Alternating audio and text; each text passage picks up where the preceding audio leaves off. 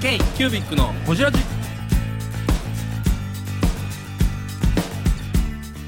k q b i c のほじラジナビゲーターの k q b i c 事務局長荒川翔太です今回 k q b i c がほじるのは前回に引き続き DIY やマサさんと山本修行の岡本さん文房具と YouTube についての話や文具ブームの変遷についてなど深くをじっていますどうぞお楽しみにちょっとトイレ行ってきていいですか、はいどうぞどうぞでもみんな働く場所って悩んでますね確かにうんうんぶっちゃけはいあこれ放送ネタかもしれんけど、はい僕ずっとあのー賞与を渡す前に個人ミーティングをするんですよおおはいはいはいで何あ1名かからダブルワークしていいですかっていうっ副業をしたい、ほんほんほんほんていうはい話がありました、あああるんですねうんそれはえーっと向こうからだからそういうのをしたいと、うんあでどんなんなんみたいな話を聞くっていう感じですかあいやいやあのそれ会社として、うんあの許可もらえますかってほんいほんほんほんでどう回答したんですかそれはう僕はもう全然それからその今からそのあのそういうのをみんなあのダブルワークがあるから、うんあのそういうそれができる形にうん作っていけたらいいなっああなるほどていうふうには言いました、うーんでも雇用側からしたら、まあ、大企業はどうかわかんないですけどダブルワークしたいって言われるのは結構ありがたいかなとは思ってしまうんですよね私もえっとねだからそのダブルワークをうん実現化させるにはう、ん僕もまだ全然うん分からへんのやけどじゃあ社会保障とか、うんその労働保険とかはどうしたらいいのかなっていうのはこれからなんですけど、まあそっちでね何本上がってくるのかそれによってね2か所給与になるからどうするとかっていうのは、うんまあ、手続き上の問題であって、うんうんでも別の仕事もやってみたいけど山本修行と関わり続けたいとそ思うってそくれれてるそれが一番事、大事、うんそれがもうむちゃくちゃ一番大事、うんうん、だからここをベースにうん他の世界観を見ていくっていうのは、んんうんうん僕はもうものすごくそれはいいなと思ってるからだからダブルワークはありきやと思あっらていいて社長とってもいい社長でも中小企業それやらないと持たないですよね、まあなんまかあいままあ、だね、になんか副業禁止とかいうとこ多いじゃうないですんか、うんうんうんでも少なくともここにいる人たち変なことばっかりやってるからううんん太蔵さんだってロボット売ってますしねうん、日本吸引ロボットやそうそう そうおお音が伝わったかなポッドキャストの皆さん音伝わったかなでも確かになんかね社長がやってたりとか上から上からじ事業をやってると何でもやりますよねマサさんだって何足わらじ入ってんねんってうんうん話ですうんようね、んうん自分のブランドもありのそういう、ね、DIYYouTuber としての姿もありの、うんね、いろいろやってますし阿部さんだってね映像クリエイターとしての顔もありサバあのフランスにポスター飾られてたりの、ね、ありのもはやハイパー文具クリエイター何っていういじりに対して何もコメントしなくなってるっていうねだから3年4年前 や3年4年前の答えって誰も引きずれへんよねだからそれすごいなって思う確かにみんなうんみんなその3年4年でやってきたことを俺まだこうやねんみたいに言う人おれへんからうん確かにすごいなって思うんうだからい今どんな価値作れるかにみんな重視置いてるから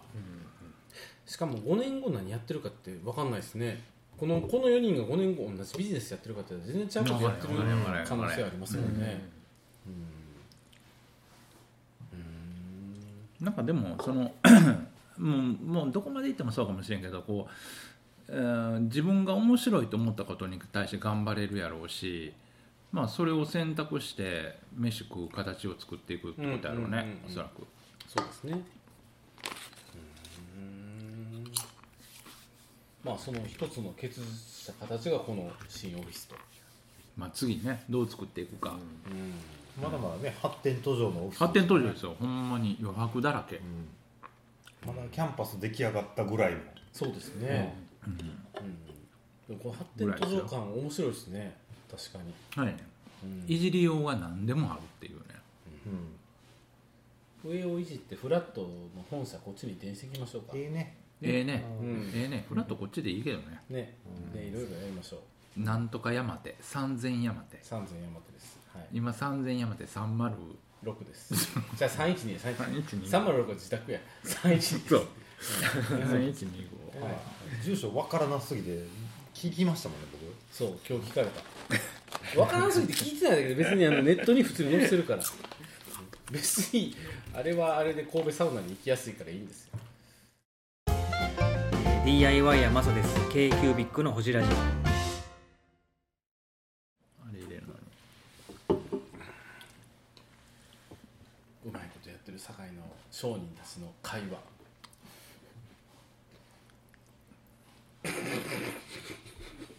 あのラジオですからこの前そうですね、はいお大きいテーマで、はいまあ、文具業界 ×YouTube ってうん今後どうなっていくんですかね、おおあでも文具業界の YouTuber ってはいどっちかやったらなんていうんですかまああのジャム先輩のうん高畑さん坂畑さんってどっちか言うたらまだそこまで強くないというか、うんおそらく今トップってシーサーさんうんですよねあとなんか子供、うんうんうんあの中学生みたいな、うんうんうん子供らがきちくり喜んでる中学生たちね異常に強いというか、うんそれ小学生みたいな中学生とかがはい、その普通に自分らが使う文房具を紹介してるのが、うん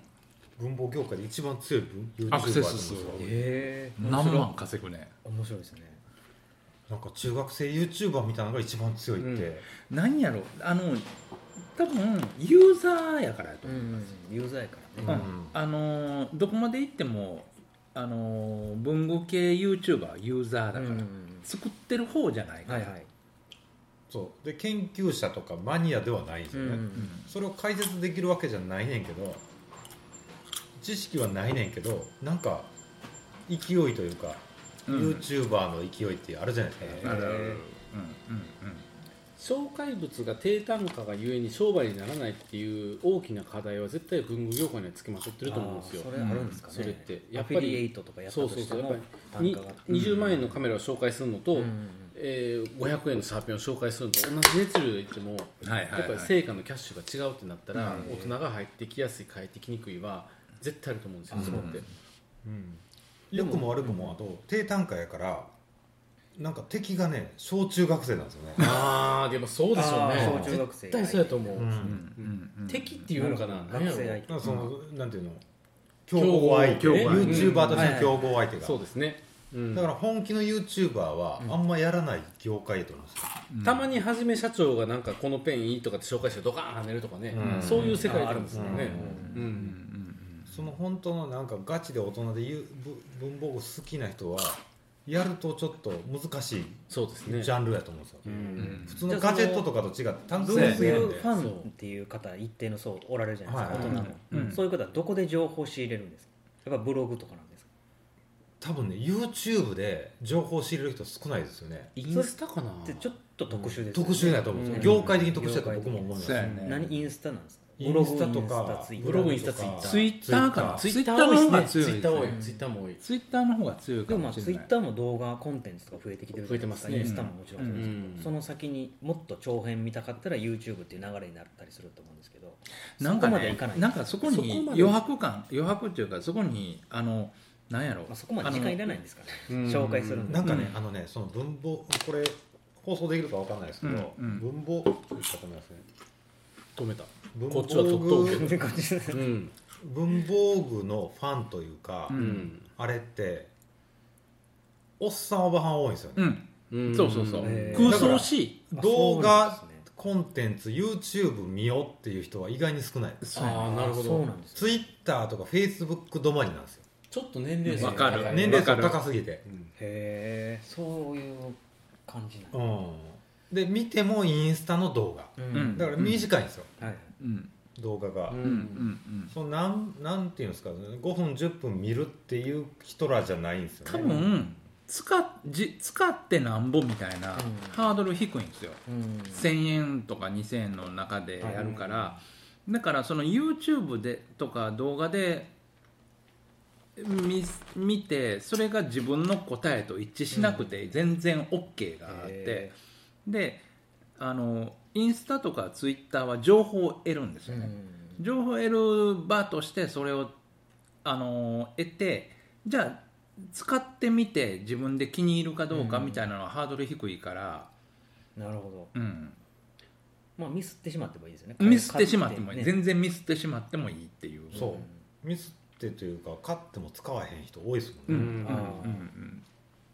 うんうん買っても使わない人多いと紙文化がそうじゃないですかむっちゃ多どっちもいだからんだってなんか僕ほら山本さん前言ったけど、うん買うことが楽しいみたいな、うんうんうんなんかその購買意欲みたいな、うんうんエクスタシーがうんうん買うことがエクスタシーみたいな、うっん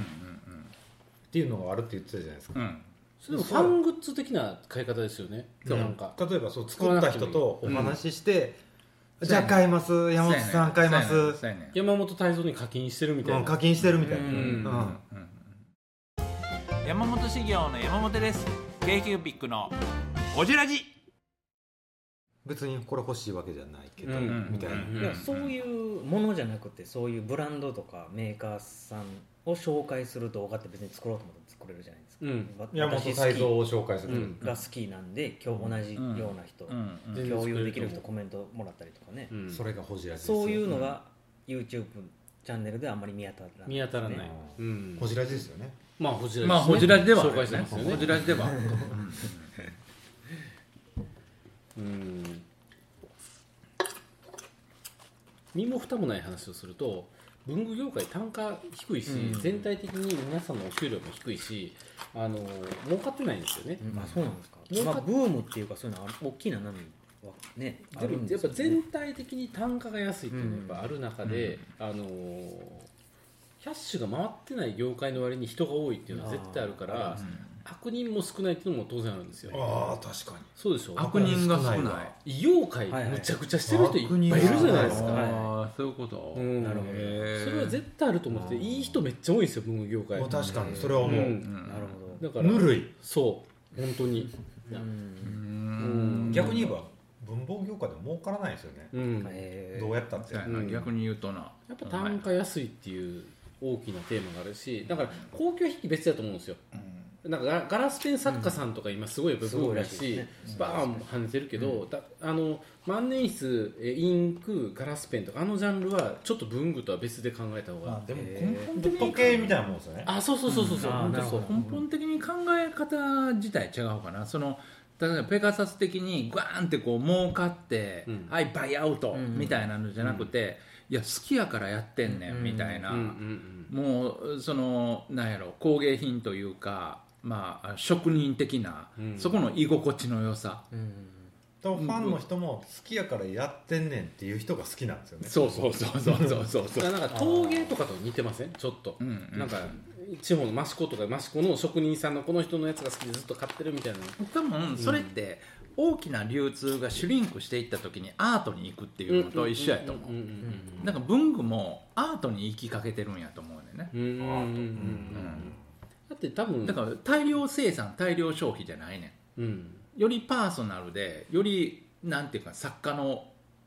思いが入ったものになっていくでもそれってここ最近ですようんうんそうやで元はここ23年やと思うんですよいやいやもうちょっと前いややもうちょっと前もうちょっ僕と前全然違う5年ぐらい前かあられ絶対違う意見が分かれましたねハイパー文具クリエイターの説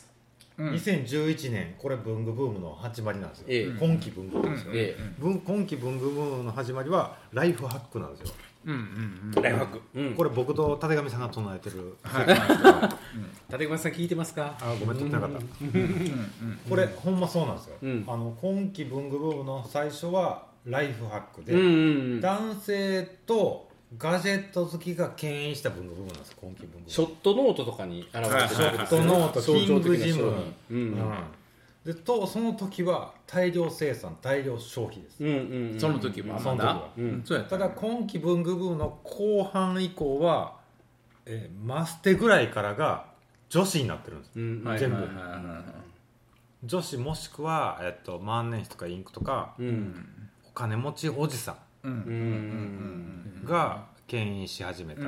んどっちかというと女子ですね女子とかうん、うんお姉さん方、うんうんおばさんっていう言葉をくるんだお姉さんです、ええお姉さんは うん、いちいち言わんでもらっても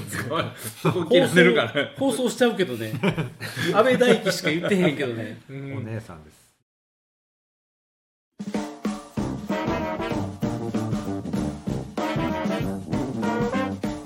k q b i c のホジラジではリスナーの皆様からメッセージをお待ちしております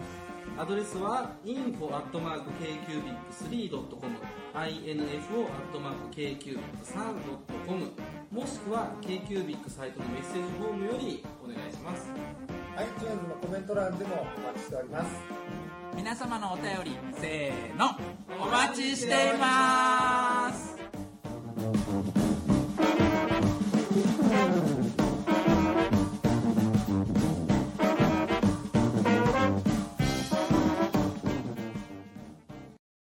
えいやでも後半はやっぱねそのやっぱ女性が牽引し始めてるんですえよね、うんうん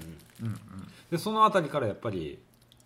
やっぱりそのストーリーであるとかまあストーリーというか、えーどっちかというとその誰から買うかっていうさもともと今期文具ブームの最初の方からも顔が見えてるんですようんはいはいはいそれなんでか言ったらキングジムさんがいはい大量生産大量消費なんですけどえっとヒーローインタビューシステムっていうのを採用してるんですよキングジムさんねキングジムさうんがんそれは何や言ったら今まで文具部文具メーカー大手はうん開発者の顔が見えなかったんですけどうんキングジムさんのショットノート開発あたりからは顔が見えるんですようんうんそれ開発者をどんどんもうメディアに出し始めたんですよね、うんキングジムさんの方針として、うんうんそのあたりから顔が作った人の顔が見えるような形にし始めた売り方として、うんうんうんそっか、あれトレンドやと思ってたけど10年前なんですね10年前です10年前か一ら昔やなそれが出始めそっか大手メーカーがそれをぶち込んだんですよう、んそれ画期的だったんですよね、うんうんうんキャンパスノート作った人の顔なんか知らないじゃないです知からん知らん知らん知らうんんでもそれをキングジムがやり始めて、うん遠藤君と清水君っていう子が顔出たよ若手の開発者が、うんうんうんうんでうわーなんてまあアイドルじゃないんですけど、うんうんどんどん出始めたんでやっぱそういうのって結構重要じゃないですかでそれは僕らが真似し始めただけなんですよねうん一人文具メーカーとかが、なるほどうん人と物をくっつけていくくっってつこけとていく、ストーリーが生まれる、うんものにストーリーが生まれるんですよそこだけで開発ストーリーが、それって結構重要でその流れに最も乗った会社がベアハウス分かんないですけど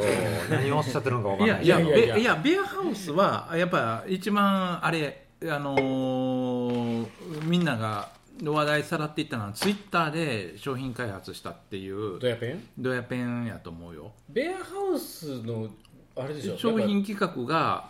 消費者の意見を入れて、それもツイッターっていう媒体でんあの消費者の意見を入れていってものにを作るうんみたいなストーリーが、ぱそうですね、うでんその前クラファンですもんね最も早くクラファンやってる会社ですもんねその後っすあうんドヤペンの後ですか、ドヤペンの後あとあととあと全あ部のタツノーそトブックカバーのうん時あそうかタツノートカバータツノートカバー大こけした時の私の中ではベアハウスわあ来てる頂点は未来シアターやと思ってるんですけど未来シシアアタターーシアター僕ってあったんかな未来シアターはあれです一緒よに出ましたよね、うんあ山本さんとの ねー妹のための そうそうそう祝儀袋作ったや つ妹のためのええ話やけどええ話ですねあの僕その時にちょっと洗脳されて、ああこうええ話やな思ったけど、はい後からあれちょっとこれちょだなちょっと違うぞって思ったよ 待て待て待て待 て違あうぞれってただの美しい話で終そわっうてないんですかええええ話にしようとしてるけどちょっと違うぞって思ったのかなほんまですかあれだってその払う祝儀を稼いでるだけやからいやいやようほんまようテレビも出てたしなんかホリエモンのテレビも出てたしね時代の長寿です時代の長寿ですよだからそのぶその文具ブームに最も乗った男ですよねえー、文具スキーラジオです文具スキーラジオ1年以上やってきてます文具スキーラジオ小野さんどんなラジオですかえーと2人がボソボソ話して1人がハキハキ喋るラジオですね高木さんえなんですかね用意してませんでした あー楽しい曲やってます聞いてね 全然楽しそうじゃないいいんじゃないですかこれはこれでそうか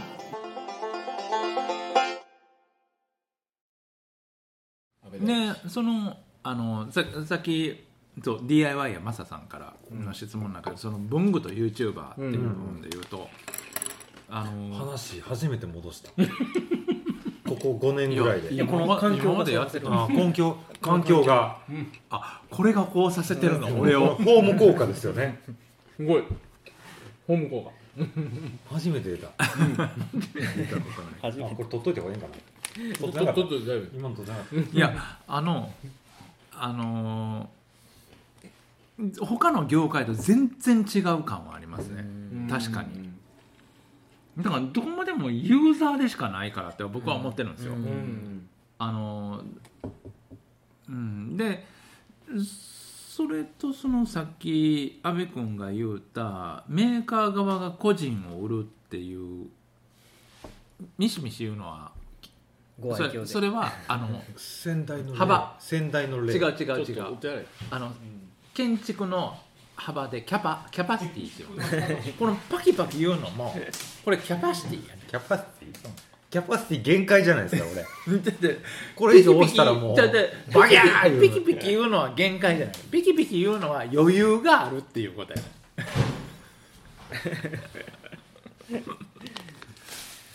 でもほんまにあのーなんやろえっ、とこれからこう文具と YouTuber と消費ってどうつながっていくんやろうっていう部分で言うとうーんまあパーソナルになっていくかな、なんとなくですけどうーん YouTuberYouTuber っていう言葉がすごく職業的に語られるじゃないですかうんうんうんじゃなくてうん別にその YouTube って僕 SNS と一緒やと思ってるんですよまあブログですね動画ブログ的なそうでですねす動画動画を上げるだけやから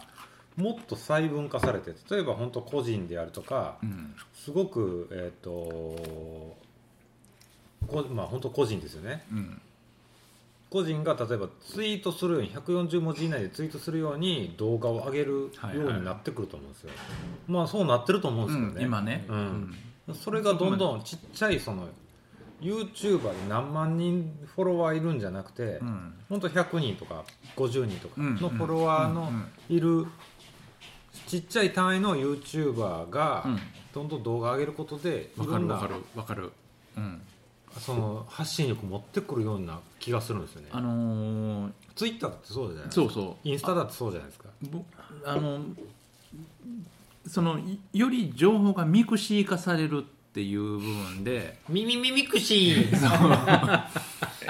よミミりミクシーあの小さいコミュニティになっていくあのん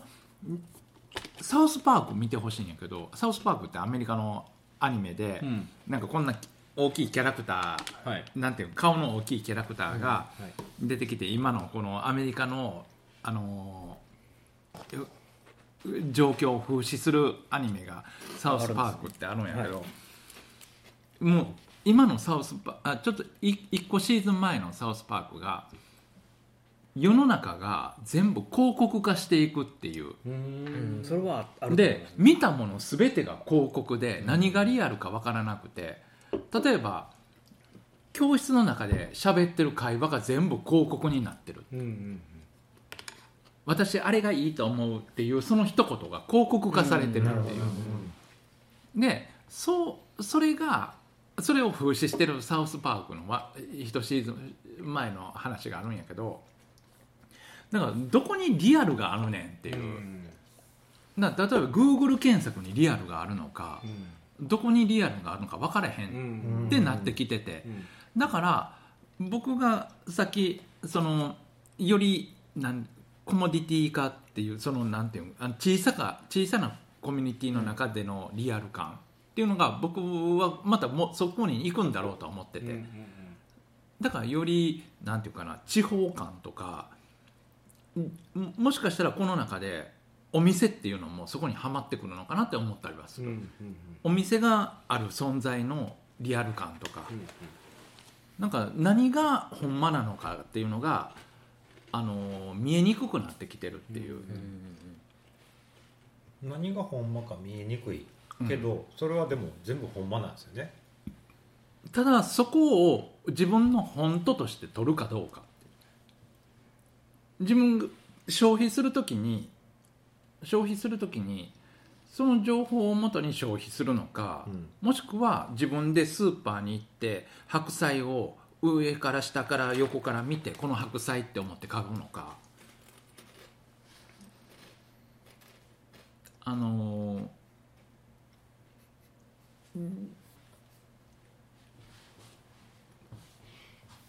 僕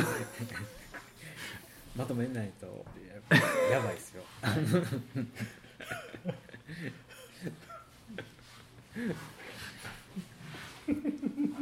こピッコピッコチーンはいあの今週終わりです今週終わりです k q b i c のホジラジこの番組の提供は山本資源ロンド工房レアハウスでお送りしております